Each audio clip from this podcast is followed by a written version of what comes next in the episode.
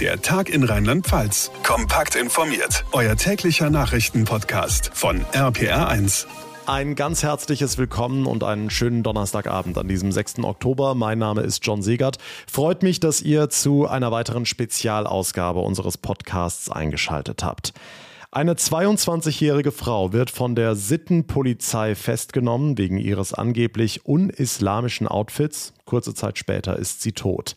Dieser Fall sorgt seit Mitte September für schwere Unruhen und Proteste im Iran. Die Demonstranten werfen der Moralpolizei vor, Gewalt gegen die junge Frau angewendet zu haben, für ihren Tod verantwortlich zu sein. Die Polizei weist das zurück, spricht von gesundheitlichen Problemen bei der jungen Frau. Tausende gehen nun seit drei Wochen auf die Straße, um gegen den Kurs der Regierung sowie gegen den Kopftuchzwang zu demonstrieren. Über all diese Ereignisse spreche ich jetzt mit meiner lieben Kollegin Susan Sari. Sie ist auch Moderatorin und Journalistin und hat einen deutsch-iranischen Hintergrund und weiß daher viel, viel besser Bescheid über die aktuellen Geschehnisse als wir alle. Hallo Susan, freut mich, dass du dabei bist. Hallo. Susan, wir kriegen hier in Deutschland Bruchstücke, kleine Fragmente mit. Die Rede ist von gewaltsamen Protesten, von Aufständen, von Festnahmen, von Toten, von Verletzten. Lass uns heute bei Adam und Eva ganz vorne anfangen. Wie genau ist gerade aktuell die Lage im Iran? Die Lage ist nach wie vor sehr, sehr angespannt, darf man sagen. Ähm, auch das würde es nicht ganz treffen. Es ist so, dass es Demonstrationen im Land gibt. Das ist nicht neu. Das gab es auch schon in den letzten Jahren immer wieder. Alleine in diesem Jahr muss man sich vorstellen, schon 2000 Stück, bis überhaupt jetzt konkret wir in diese Situation gekommen sind, die jetzt seit über 14 Tagen der Fall ist. Und ähm, ja, vor, ich glaube, mittlerweile 16 Tagen ähm, sind wir dann in eine ganz neue Dimension dieser Demonstrationen gekommen. Äh, Auslöser davon war der Tod einer einer jungen kurdischen Iranerin. Jetzt äh, wundert man sich vielleicht kurdische Iranerin, aber Iran ist ein Vielvölkerstaat, also da sind ganz viele unterschiedliche Menschen, die dort leben. Und äh, diese Frau ist mutmaßlich zu Tode gekommen, weil die Sittenpolizei im Iran, ihr merkt, sie regt am Anfang schon ganz viele komplizierte Sachen, diese Sittenpolizei, diese junge Frau ähm, ja, festgenommen hat und dann mutmaßlich sie durch Gewalteinwirkung dieser Sittenpolizei zu Tode gekommen ist.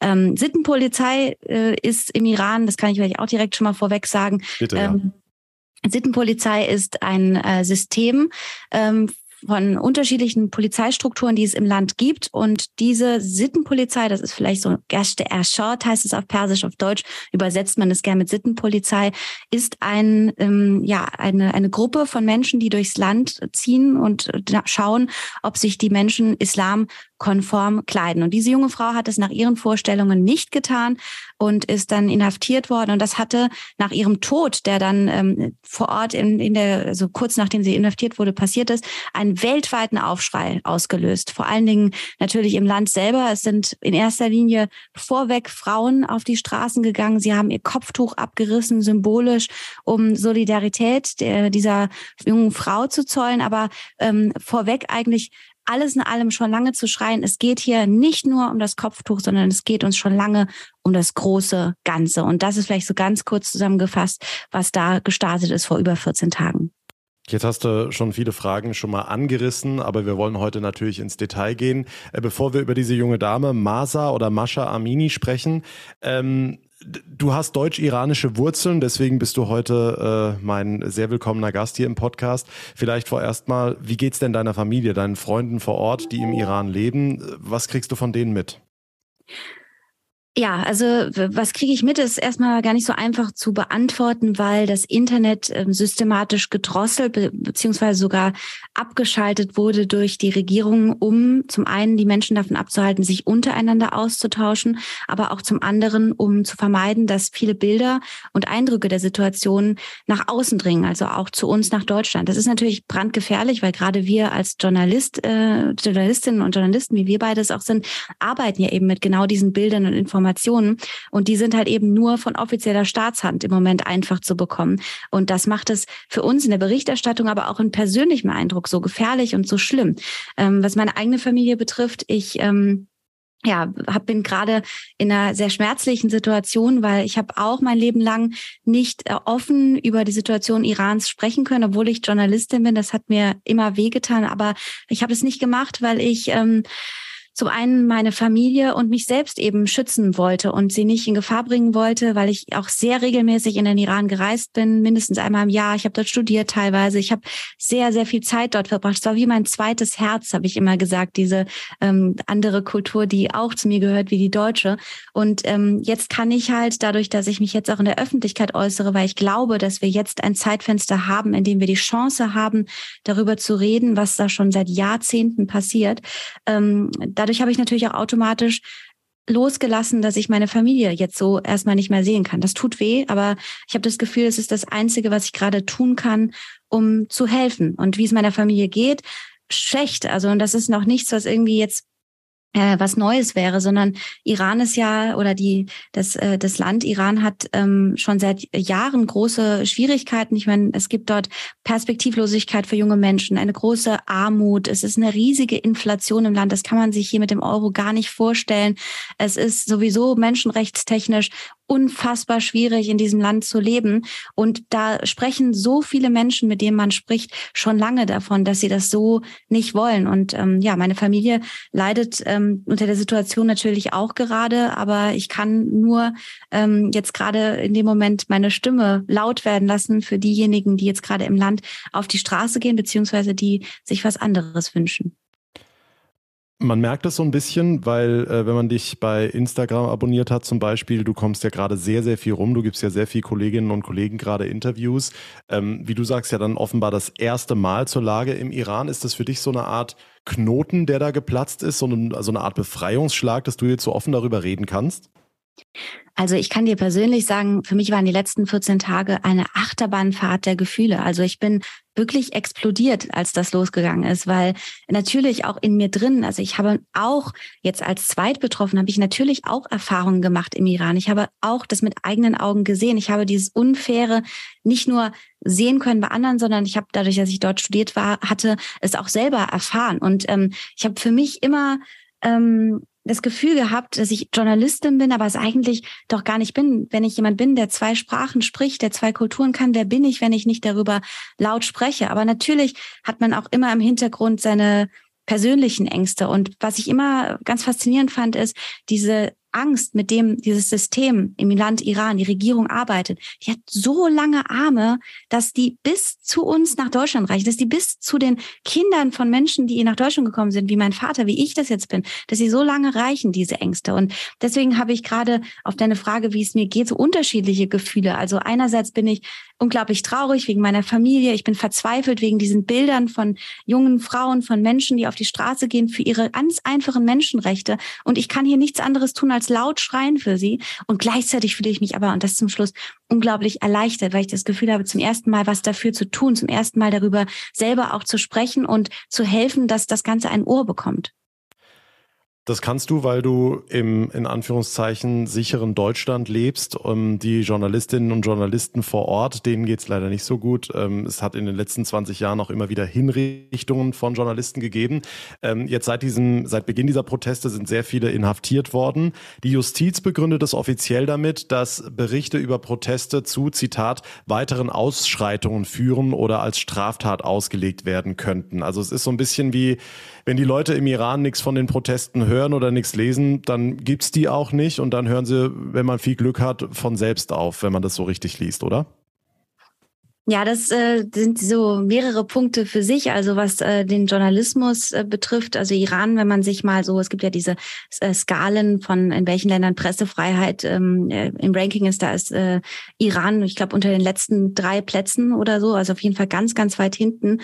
Und ähm, man sieht das auch daran, dass zum Beispiel jetzt gerade die Berichterstattung auch in Deutschland extrem schwierig ist. Also man sieht ja auch keine äh, Journalistinnen oder Journalisten, die jetzt gerade äh, aus Iran berichten, sondern unsere Korrespondentin befindet sich beispielsweise gerade in Istanbul. Und ähm, was, was halt Menschen im Land selber betrifft, die berichten, so ist das natürlich kontraproduktiv für ein System, das mit Lügen und mit Leid und mit Ängsten und Gewalt versucht, an der Macht zu bleiben, mit ganz, ähm, ganz ja, Infall, mit ganz gravierende Strategien und gewaltvollen Strategien. Und deswegen sind seit Jahren viele in der, viele Journalisten, aber auch Oppositionelle, also eben Menschen, die vielleicht laut werden können, um tatsächlich einen Systemwechsel zu, zu meistern, sind schon lange klein gemacht worden. Die sind ein, äh, ins Gefängnis gebracht worden, die sind umgebracht worden, die sind verschwunden. Und deswegen ist es auch so wichtig, dass wir eben, weil wir hier eine Position haben, laut sprechen zu können, dass wir halt eben hier laut sprechen. Es ist natürlich auch nicht ungefährlich, also für Deutsche schon, aber für Menschen wie äh, jetzt zum Beispiel, ich habe auch beide Pässe, ich habe dort Familie, ähm, da ich habe äh, kann jetzt auch nicht, also es ist natürlich auch alles immer noch mit einer Zögerlichkeit verbunden, aber jetzt gerade passiert das halt eben kollektiv und das machen so viele und vor allen Dingen auch ähm, welche mit mit unglaublicher Reichweite und das macht uns gerade allen Mut, laut zu werden, weil das ist eine Sache, die einfach wirklich nicht äh, seit gestern der Fall ist, sondern die einfach schon viele, viele Jahre ähm, das Land beschäftigt. Jetzt hast du die ganzen Lügen angesprochen, die da vom Regime und von den Behörden ja auch getan werden. Also der Tod der jungen Frau, die von der Sittenpolizei zu Tode gekommen ist. Ähm, der wird ja durch Herzversagen ähm, begründet. Also dass die Frau eben körperlich krank war, obwohl es ja auch Videos gibt. Der Anteil der Bevölkerung, also anders gefragt, wie viele Menschen im Iran glauben denn die Lügen, die da vom Regime beziehungsweise der, den Behörden aufgetischt werden? Wir sitzen hier im Westen, wir sehen dann die, die Videos und denken, ja, hey, ist ja klar, dass das alles nur erstunken und erlogen ist. Aber die Menschen, die da vor Ort leben, gibt es denn da auch einen Anteil oder wie groß ist der Anteil, der diese Lügen glaubt? Ja, ich bin ja Journalistin, das heißt, wir sind ja beide in der Situation, dass wir immer mit Zahlen und Fakten arbeiten. Und das macht es auch so schwierig, über Iran zu erzählen. Ich weiß, dass es ein wirklich komplexes Themenfeld ist und weil eben die Faktenlage so gering ist, weil so wenig nach Deutschland kommt, ganz zu schweigen von verifizierten Zahlen, wie viel Prozent sind jetzt wirklich gegen das System, gegen das Regime im Iran. Das gibt's natürlich nicht, diese Zahlen. Aber es gibt Hochrechnungen. Hochrechnungen zufolge, da gibt es Zahlen wie zum Beispiel, dass 80 Prozent der Bevölkerung ähm, das schon lange nicht mehr wollen. Aber das lässt sich einfach nicht sagen, weil natürlich, selbst wenn man solche Hochrechnungen macht, sind ja immer noch ganz viele Ängste damit verbunden zu antworten. Und ähm, Regime treu zu sein, hatte auch immer den Vorteil, dass man damit andere berufliche Perspektiven hatte, ähm, andere Möglichkeiten im Land auch ähm, zu leben, obwohl die Inflation, die Situation so schwierig ist, andere finanzielle, monetäre Möglichkeiten. Deswegen ist es wirklich ganz schwierig zu sagen, wie viel Prozent das sind. Was ich aber bemerkenswert finde, ist, was diesmal bei den Demonstrationen passiert. Wir haben eine Situation, die es so noch nie gab. Wir haben zum ersten Mal ähm, ganz viele Frauen, junge Frauen, Mädchen, die auf die Straße gehen und demonstrieren. Das ist auch nicht neu. Das gab es sogar schon ein Jahr nach der Revolution, also als das dieses System äh, die Islamische Republik startete 1979, waren die ersten, die auf die Straße gingen, die Frauen. Aber diesmal sind diese Frauen nicht alleine, sondern die Männer unterstützen sie. Dann gibt es ganz viele unterschiedliche Religionen im Iran, ob das jetzt Baha'is sind, ob das Juden sind, ob das Christen sind, ob das Muslime sind. Das waren alles immer Menschen, die seit wirklich vielen, vielen, ja, man kann fast sagen Jahrtausenden, weil Iran ist ja ein, ein oder die Fläche selbst, die Kultur dahinter oder die Fläche des Landes ist ja uralt schon besiedelt. Die haben immer Seite an Seite gewohnt und die gehen jetzt gemeinsam auf die Straße. Verschiedene Ethnien. Wir haben im Iran ja, wie ich ja sagte, einen Vielvölkerstaat. Da sind ja nicht nur äh, Iraner, Perser, sondern sind ganz viele Ethnien und äh, zum Beispiel diese junge Frau, die gestorben ist, Gina Masa Amini, die war eine Kurdin und ist eine kurdische Iranerin. Dementsprechend sind natürlich auch viele Kurden dabei und so ganz äh, gesammelt. Die sagen vielleicht, wir wollen das, wir wollen das, wir wollen das. Aber sie wissen in einer Einigkeit jetzt gerade, die Menschen, die auf die Straßen gehen, die jetzt vielleicht auch den Mut aufbringen, zu posten, die den Mut aufbringen, irgendwie laut zu werden. Sie wollen so, wie es jetzt ist, nicht mehr weiterleben. Was macht das mit dir als äh, Halbiranerin, die eben äh, jetzt sieht, dass da Frauen, die, die ähm, Jahrzehnte, Jahrhunderte lang unterdrückt wurden, plötzlich von Männern dann in diesen Protesten unterstützt werden? Ähm, ist das Stolz? Ist das Berührung? Wie empfindest du das, wenn du das so erlebst, dass die Frauen plötzlich von, von dem Patriarchat oder, oder den Männern, die da, die, die die Frauen ja jahrzehntelang unterdrückt haben, plötzlich diese Unterstützung erfahren?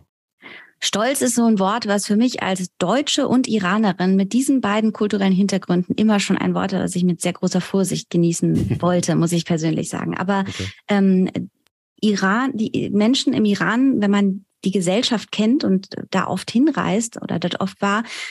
Ich kann mit meinem eigenen Gefühl nur sagen, dass ich sehr viele feministische Männer im Iran kenne und dass ich auch viele Männer äh, kenne mit iranischem Hintergrund, die ähm, ja, da äh, nicht, ich will nicht nur sagen, unsere Werte vertreten, sondern vielleicht auch sogar teilweise in den Gedanken dazu darüber hinaus. Also auch die persische Sprache hat zum Beispiel, wenn man das mal ganz kurz so sich anguckt, ganz viele interessante Aspekte, die ähm, äh, zum Beispiel, sie ist genderneutral. Die Sprache ist so, dass oft zuerst die Frau genannt wird. Es, ähm, wir haben im Iran 60 Prozent der Frauen, 60 Prozent der Studierenden sind Frauen. Also in der Gesellschaft ist das gar nicht so ein Ding. Ich glaube, da sind wir auf ähnlichen Ebenen wie bei uns. Natürlich gibt es auch im Iran äh, ganz viele Probleme, was äh, Feminismus der Frauen betrifft. Aber man kann es halt jetzt nicht pauschal sagen. Das finde ich ist ganz, ganz wichtig. Das ist jetzt nicht irgendwie ein Novum, dass da jetzt Männer sich ähm, solidarisieren, aber es ist Novum, dass sie sich laut solidarisieren und dass sie, dass sie dieses Symbol des Kopftuchs, was ja wirklich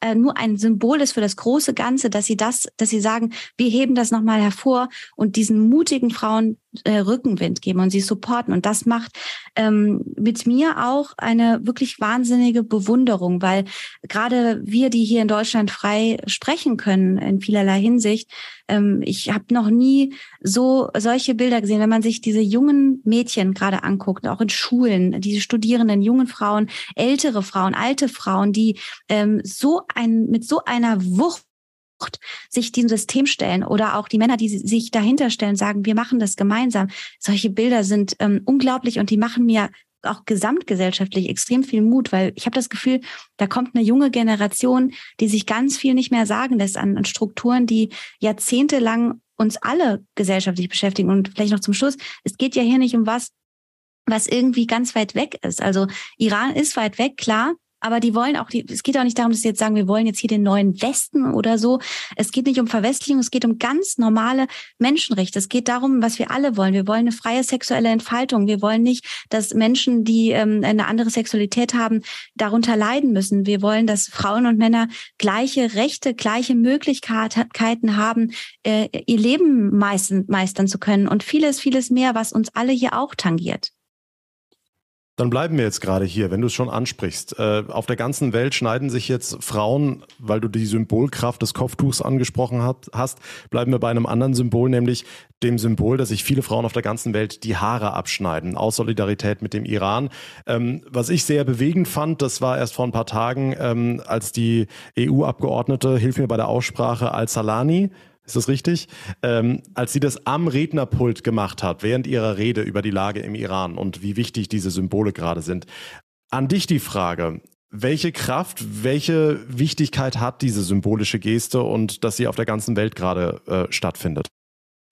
Ich glaube, dass das eine ähm, tolle visuelle symbolische Kraft haben kann. Es geht ja jetzt gerade in diesen Momenten auch in dem, was, was man tun kann, gesellschaftlich darum, nicht wegzusehen, auch wenn das ganz schlimm ist, was man da sieht. Und da eben mit etwas so Symbolischem sich zu solidarisieren, ist, glaube ich, ein Zeichen, was ähm, den Frauen auch, und das kann ich auch bestätigen von ähm, ja, Menschen, die gerade aus dem Iran zu mir, mit mir sprechen, auf den Wegen, die möglich sind, das macht denen extrem viel Mut. Man muss dazu sagen, dieses Haare abschneiden ist ein ganz besonderer Akt, weil zum einen ist es eine extreme Form, ein Symbolbild der Weiblichkeit. Lange Haare ist was etwas sehr weibliches und zu sagen, wenn ihr darüber entscheidet, was hier irgendwie zu viel Weiblichkeit ist und was nicht, dann schneiden wir uns diese Weiblichkeit ab. Es hat auch einen anderen Symbolcharakter, auch von wegen, wir lösen uns von etwas, was wir nicht mehr wollen. Es hat auch den Symbolcharakter, dass zum Beispiel in der Kultur im Iran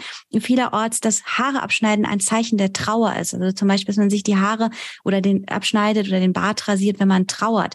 Das hat ganz viel Symbolkraft und deswegen ist es ähm, ja eine, eine, eine weitere Form der Solidarität, die ich auf jeden Fall auch unterstützenswert finde. Und du hast gesagt, äh, den Frauen im Iran, der Bevölkerung im Iran macht das Mut. Glaubst du denn, ähm, das Regime im Iran lässt sich von dieser Solidarität aus dem Westen in irgendeiner Form beeindrucken? Also, da das System ja mh, mm, vieles, was unsere Werte betrifft, überhaupt nicht feiert, ganz im Gegenteil, ich sage es mal mit ganz simplen Worten, glaube ich, dass da nur insofern ähm, eine Reaktion stattfindet, dass da eine Bedrohung klar wird. Weil das sieht man ja auch in den Bildern jetzt. Die Menschen werden dort regelrecht geschlachtet auf den Straßen durch die Systemanhänger, durch Regierungswächter, ähm, durch Menschen, die da jetzt gerade versuchen, diesen Demonstrationen Herr zu werden. Das sind wirklich ganz furchtbare Bilder, bei denen ähm, Menschen ähm, verschleppt werden, verschwinden, umgebracht werden, getötet werden, junge Frauen erschossen werden, äh, Schädelbrüche. Also das ist wirklich unglaublich, die machen nichts. Und das ist, glaube ich, auch ganz wichtig, dass da Menschen mit leeren Händen fighten. Also das sind ja Menschen, die wollen ja nur sagen, was sie wollen. Die haben, die, die sind mit leeren Händen. Die einzige Waffe, die sie hatten, war das Internet und die wurde ihnen abgenommen. Und ähm, deswegen ist es auch, glaube ich, so, betone ich das auch immer wieder in meinen Antworten, ähm, dass das so wichtig ist, das zu verstärken. Also ich bin auch zum Beispiel in meiner Position, ich bin keine Aktivistin, ich sehe mich immer noch als Moderatorin und Journalistin, die ich bin. Ich habe nun mal jetzt diesen, diese Möglichkeit, beide Sprachen zu verstehen, kenne das Land, kenne die Menschen und kann deswegen ähm, mit mich, mich solidarisieren auch. Aber eigentlich finde ich, ähm, wünsche ich mir, dass wir irgendwann nochmal an den Punkt kommen, an dem auch Journalistinnen nochmal Journalisten sein können und da vielleicht auch eine Solidarität stattfindet, wie man das zum Beispiel auch bei Situationen kennt, wie zum Beispiel dem Ukraine-Krieg, was sehr schrecklich ist, vielen anderen Menschenrechtsverletzungen, Black Lives Matter. Das geht eigentlich bei all diesen Themen um genau das Gleiche. Und jetzt gerade brauchen diese Menschen, die brauchen im Iran, die brauchen unsere Aufmerksamkeit und unsere Solidarität. Was das System, ob die sich davon beeindrucken lassen oder nicht, es geht jetzt gerade darum, die Schwächeren zu stärken. Ganz gut an dieser Stelle, du hast neulich so ein ähm, leicht zynisches Posting äh, veröffentlicht, wo du ein Bild von den Protesten im Iran äh, gepostet hast und schreibst dazu, deutsche Medien so Doppelpunkt, wir berichten über das Oktoberfest. Ähm, da schw also schwingt die Kritik mit, dass im Westen eben zu wenig hingeschaut wird. A, wird es das? Und B, warum ist das so? Du hast Black Lives Matter und den Ukraine-Krieg angesprochen. Warum ist es im Iran anders? Also ich muss mal vorweg sagen, ich bin selber Medienmacherin und bin die Letzte, die die Medien so pauschal kritisiert. Das mache ich nicht. Und ähm, ich äh, finde es auch toll, dass in den letzten Tagen so viel sich getan hat. Man muss ja auch dazu sagen, es ist in den letzten 14 Tagen wirklich viel passiert, wenn man in dieser Bubble sich befunden hat.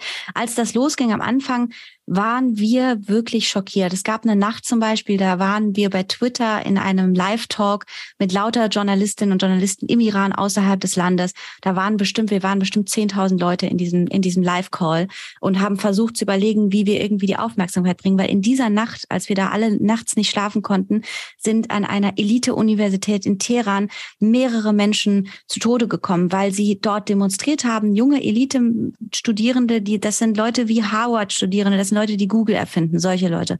Ist ja auch egal, was das für Menschen sind, es sind Menschen. Und die haben dort in der Nacht demonstriert und ähm, es gab halt vor dieser Universität ähm, ganz viele äh, äh, Systemautos, die haben die mitgeschleppt, die haben die umgebracht, die haben sie verprügelt. Es waren grausame Bilder. Und bis das dann in den deutschen Medien rausging, das hat wirklich Stunden um Stunden, wenn teilweise sogar einen Tag gedauert. Und das ist da ist natürlich, schwingt auch Verständnis mit, weil es ist auch schwierig, da offizielle Bilder davon zu kriegen. Und wir müssen ja als Journalistinnen und Journalisten haben den Anspruch auch daran, das immer zu verifizieren. Aber das war in dem Moment wirklich ganz äh, das war, ich, man war perplex. Also ich, man muss sich vorstellen, wenn in anderen Ländern ähm, sowas passieren würde, das wäre ein Aufschrei, dass da, dass da quasi die Zukunft geschlachtet wird irgendwo. Und äh, du hattest am Anfang noch gefragt zu der Frage ergänzend noch zum Schluss. Ähm, gib mir noch mal gerade, hilf mir noch mal gerade kurz. Ähm, warum das im Iran anders ist? Also warum ist das ja. so? Warum, warum wird, wird nicht so hingeguckt wie ja. zum Beispiel Black Lives Matter? Ja, und warum das anders ist, ich versuche mir diese Frage auch immer zu beantworten. Ich habe das Gefühl, das sind ganz viele Faktoren, die da zusammenspielen. Entfernung spielt da, glaube ich, eine Rolle. Ich glaube, Religion spielt eine Rolle, weil das Thema Islam sowieso schon ein schwieriges in Deutschland ist und das auch ähm, vielleicht sowieso auch missverstanden ist, weil es geht ja hier nicht darum, dass irgendwer sagt, wir haben ein Problem mit dem Islam. Wir sagen ja nur, wir haben ein Problem damit, dass sich Menschen nicht frei darin entscheiden können. Und das hat in der Struktur eines Systems eine Regierung nichts zu suchen. Es geht nicht darum, Menschen zu verbieten, ihren Glauben zu leben. Das ist ganz wichtig. Es geht auch nicht darum, Frauen ein Kopftuch wegzunehmen. Ich freue mich, wenn Frauen frei darüber entscheiden, ob sie ein Kopftuch tragen wollen oder ob sie nackt durch die Gegend laufen. Also es geht wirklich darum, dass es um die freie Entscheidung geht, nicht nur ums Kopftuch, sondern um das komplette System. Und ich glaube, dass das oft ähm, komplex ist und missverstanden wird. Dazu kommt auch, dass es gerade sehr viele Krisenherde auf der Welt gibt. Auch dafür hat man Verständnis. Man kommt kaum noch mit.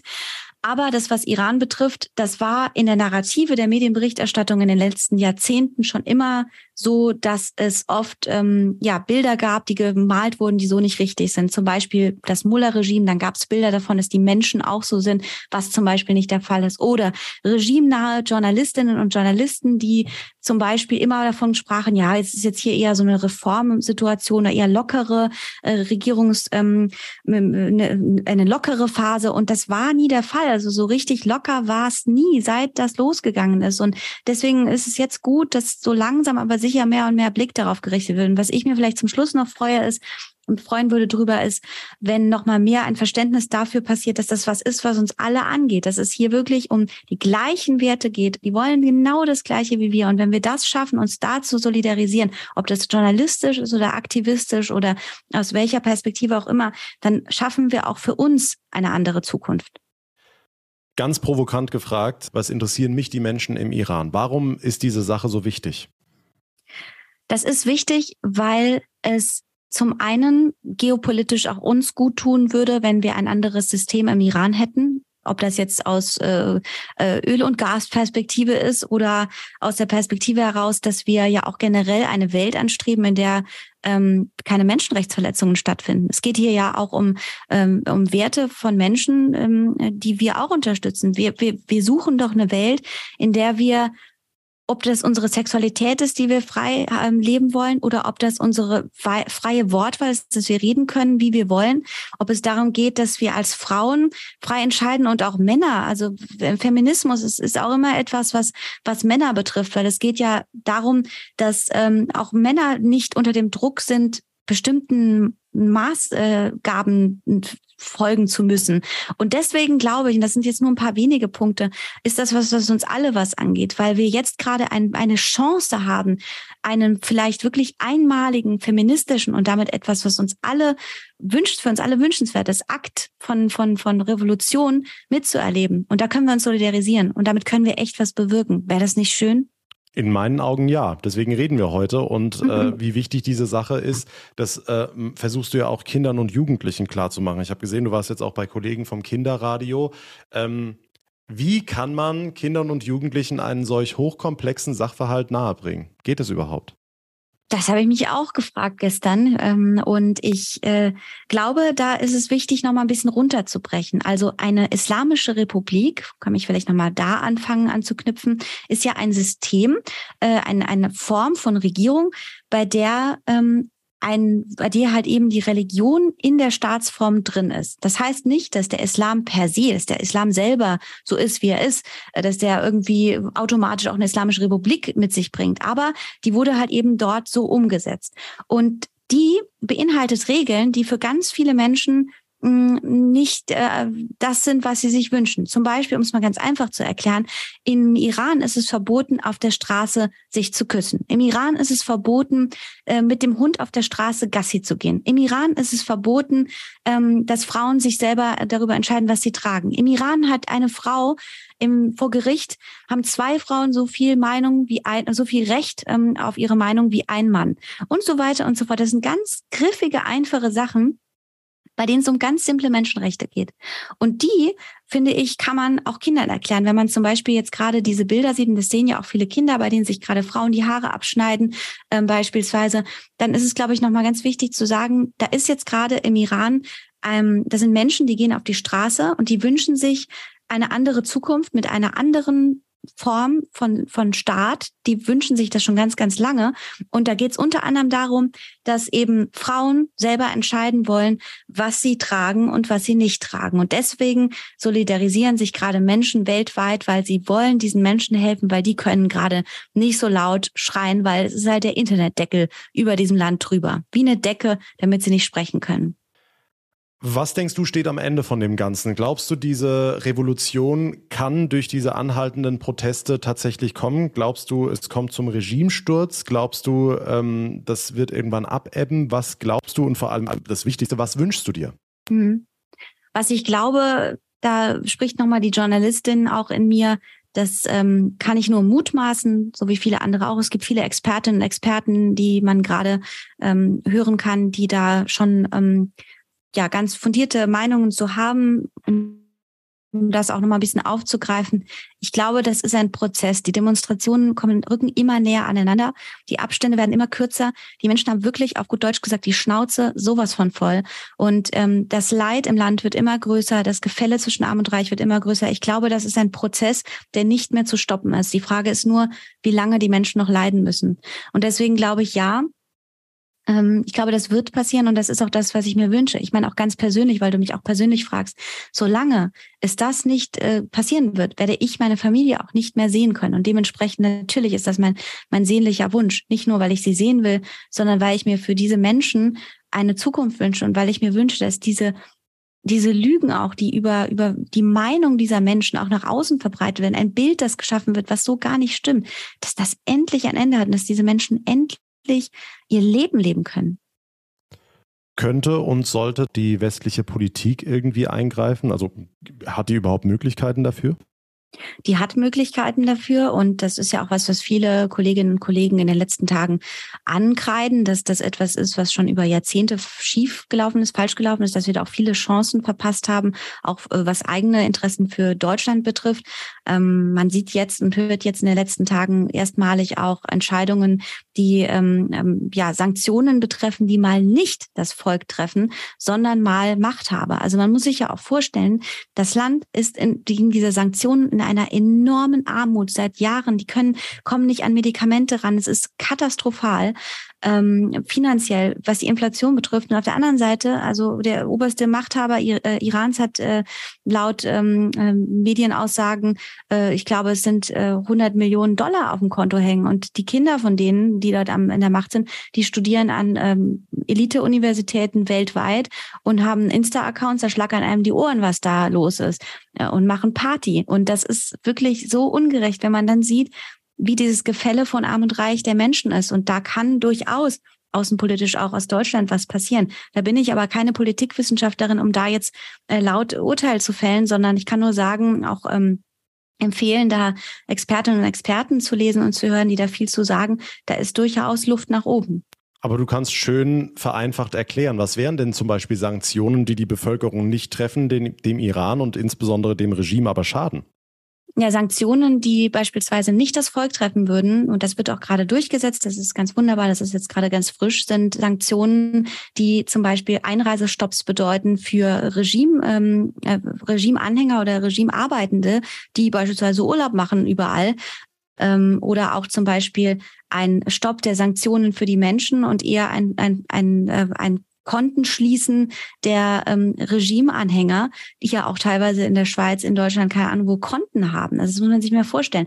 Dazu kommt auch, dass ähm, äh, ja, diese, diese ganzen Anbieter, die zum Beispiel das Internet abschneiden im Iran, da gibt es das ist alles nicht verifiziert, weil es gibt ja keine verifizierten Aussagen, aber man spricht auch davon, dass zum Beispiel da auch Firmen aus Deutschland zuarbeiten, dass das Internet dort nicht funktioniert. Oder auch ähm, ähm, gibt es ganz viele Möglichkeiten, ähm, geopolitischen Strategien, wie man da jetzt vorgehen könnte. Aber damit anzufangen, wäre auf jeden Fall schon mal ein guter Schritt und vor allen Dingen auch, und das ist auch politisch, und da bin ich normalerweise auch nicht laut und sowas, aber Abschiebestopp für, ähm, für Menschen, die jetzt gerade zurück in den Iran sollen, weil sie politisch geflohen sind. Ich habe selber Freundinnen und Freunde, die sind nach Deutschland gekommen, weil sie zum Beispiel, ähm, die wären als, als zwei lesbische Paare, die wären getötet worden im Iran. Oder eine andere Freundin von mir hat sich eingesetzt, auch es ging um die Kopftuchdebatte, die musste wirklich auf wirklich grausame Art und Weise rüberfliehen nach Deutschland. Und die abzuschieben jetzt, die würden, das, das wäre jetzt gerade für diese Person fatal. Okay, abschließend Susanne, wenn ich mich auch solidarisieren will, egal ob Männlein, egal ob Weiblein, egal wo ich auf dieser Welt wohne und diesen Podcast gerade höre, äh, welche Möglichkeiten habe ich? Ja, solidarisieren kann man sich zum Beispiel, indem man ganz viel gerade repostet und aufmerksam macht. Also man kann sich das wirklich vorstellen, wie ein Verstärker für Menschen, die gerade schreien, obwohl die Decke der Internetzensurglocke über ihnen drüber ist. Wir können uns solidarisieren, indem wir laut werden für diese Menschen, reposten, teilen, was eben andere Journalistinnen, Journalisten, ähm, meine Kolleginnen und Kollegen sagen, was Wissenschaftler zu sagen. Man kann zu Demonstrationen gehen, auch das ist ein Ding. Also ganz am Anfang bei den Demonstrationen habe ich wirklich fast nur Iranerinnen und Iraner oder iranischstämmige Menschen gesehen. Jetzt kommen auch immer mehr Deutsche dazu. Gestern war zum Beispiel auch eine große ähm, Demonstration von Studierenden, die sich solidarisiert haben. Das macht total Mut. Die Bilder kommen unbedingt an. Also das darf man nicht unterschätzen. Ähm, nicht nur im Iran kommen sie an, sondern auch ähm, in der Politik kommen sie selbstverständlich an. Äh, damit kann man sich absolut solidarisieren und vor allen Dingen sich aufklären. Also die, die, die Thematik ist komplex. Ich habe dafür wirklich Verständnis. Ich bin ja auch nicht jemand, der jetzt über jedes Land da Bescheid weiß. Aber ich kann sagen, ähm, das mal zu verstehen, indem man so ein bisschen darüber liest oder sich Filme anguckt oder ähm, ähm, ja sich auch vielleicht ähm, mal bei Instagram oder in sozialen Medien, wo auch immer man unterwegs ist, guckt, was andere dazu sagen, die sich damit schon länger beschäftigen, dann wird man mehr und mehr das große Ganze verstehen. Und das braucht es, glaube ich, gerade um generell diese ganzen Krisen, die gerade auf dieser Welt abgehen, irgendwie irgendwie verdauen zu können. Wo kann ich mich denn informieren? Wo kriege ich denn gute Infos? Ja, gute Informationen gibt es gerade noch nicht. Ähm, es gibt ja keinen Iran-Ticker, auf den wir uns jetzt gerade verlassen können, der nicht regimenah ist und der funktioniert. Es gibt tolle Kolleginnen und Kollegen, die gerade wirklich Tag und Nacht unterwegs sind und arbeiten. Das ist zum Beispiel Gilda Sahebi, findet man auch in den sozialen Medien, Twitter, Instagram oder Bamdad Esmaili vom WDR, der auch ganz viel macht zu der Thematik. Nathalie Amiri natürlich, die ja lange auch die Iran-Korrespondentin war, die eine ganz großartige Arbeit leistet, schon viele Jahre. Und äh, viele andere Kolleginnen und Kollegen auch. Da findet man auf jeden Fall nochmal ganz viel, um sich ja abzudaten und auf dem Laufenden zu bleiben. Und das kann man auch gerne dann reposten oder ein Like drunter setzen, weil der Algorithmus vielleicht nochmal zum Schluss in diesen Tagen ist auch bei solchen politischen Themen ganz weit unten. Und die brauchen gerade diesen Push auch, indem man nochmal vielleicht da einfach ein Like drunter setzt und sagt, hey, ähm, ich solidarisiere mich und unterstütze das, was du gerade machst an Arbeit. Und man kann natürlich auch dir folgen, beziehungsweise deiner Arbeit folgen. Da haben wir alle Kontaktmöglichkeiten äh, in den Show Notes verlinkt. Abschließend die Frage, Susan, weil wir ja hier in Rheinland-Pfalz auch sehr viele Musliminnen und Muslime leben haben. Das Ganze, was wir jetzt gerade besprochen haben, das müssen wir vielleicht betonen, der Islam ist nicht das Problem. Du hast jetzt nicht äh, Islam-Bashing betrieben, sage ich es mal. Finde ich total wichtig, dass du die Frage noch stellst. Ähm, das ist wirklich ganz wichtig. Also auch persönlich aus meiner sonstigen Arbeit als jemand, der ganz viel im interkulturellen Bereich macht, unterstreiche ich nochmal, und das möchte ich auch nochmal unterstreichen für die Menschen im Iran gerade. Es geht nicht darum, den Islam anzukreiden per se. Es geht auch nicht darum, dass Frauen kein Kopftuch tragen sollen. Iran war seit jeher ein Land voller vielfältiger Religionen und in dem auch ein Land, in dem immer Frauen mit Kopftuch und ohne Kopftuch, um nochmal dieses Symbolbild aufzugreifen, man sagt auch von Minirock bis Kopftuch, ist die von Minirock bis Kopftuch, dass die nebeneinander ähm, äh, miteinander gelebt haben. Und ähm, dementsprechend geht es jetzt nur darum zu sagen, es soll keine islamische Republik sein, nicht so wie das jetzt ist, denn das ist rohe Gewalt, Menschenrechtsverletzungen, was da passiert. Mit dem Islam hat es nichts zu tun. Es geht nicht darum, den Islam an und für sich anzukreiden. Das ist ganz wichtig sagt die liebe Kollegin, Journalistenkollegin Susan Zari mit deutsch-iranischen Wurzeln. Ich danke dir ganz, ganz herzlich für das ausführliche Gespräch. Alle Infos, wie gesagt, in den Show Notes. Ich wünsche dir und deiner Familie, deinen Lieben, alles Gute. Mach so weiter mit der Berichterstattung und äh, ich freue mich dann bald wieder von dir zu hören. Vielen, vielen Dank. Dankeschön. Und damit komme ich zum Ende unserer heutigen Spezialausgabe. Ich würde mich sehr über euer Feedback freuen, gerne in Form einer Bewertung bei Spotify oder bei Apple Podcasts. Oder ihr schreibt mir einfach via Facebook, via Instagram eine Mail. Alle Kontaktmöglichkeiten findet ihr auch in den Show Notes. Und wenn ihr es noch nicht getan habt, dann freue ich mich sehr, wenn ihr uns abonniert, uns folgt. Dann verpasst ihr keine Ausgabe mehr. Mein Name ist John Segert. Ich bedanke mich ganz herzlich für eure Aufmerksamkeit und euer Interesse. Wir hören uns dann in der nächsten Folge wieder. Bis dahin wünsche ich euch eine gute Zeit, einen schönen Abend und vor allem bleibt gesund. Der Tag in Rheinland-Pfalz, das Infomagazin, täglich auch bei RPR1. Jetzt abonnieren.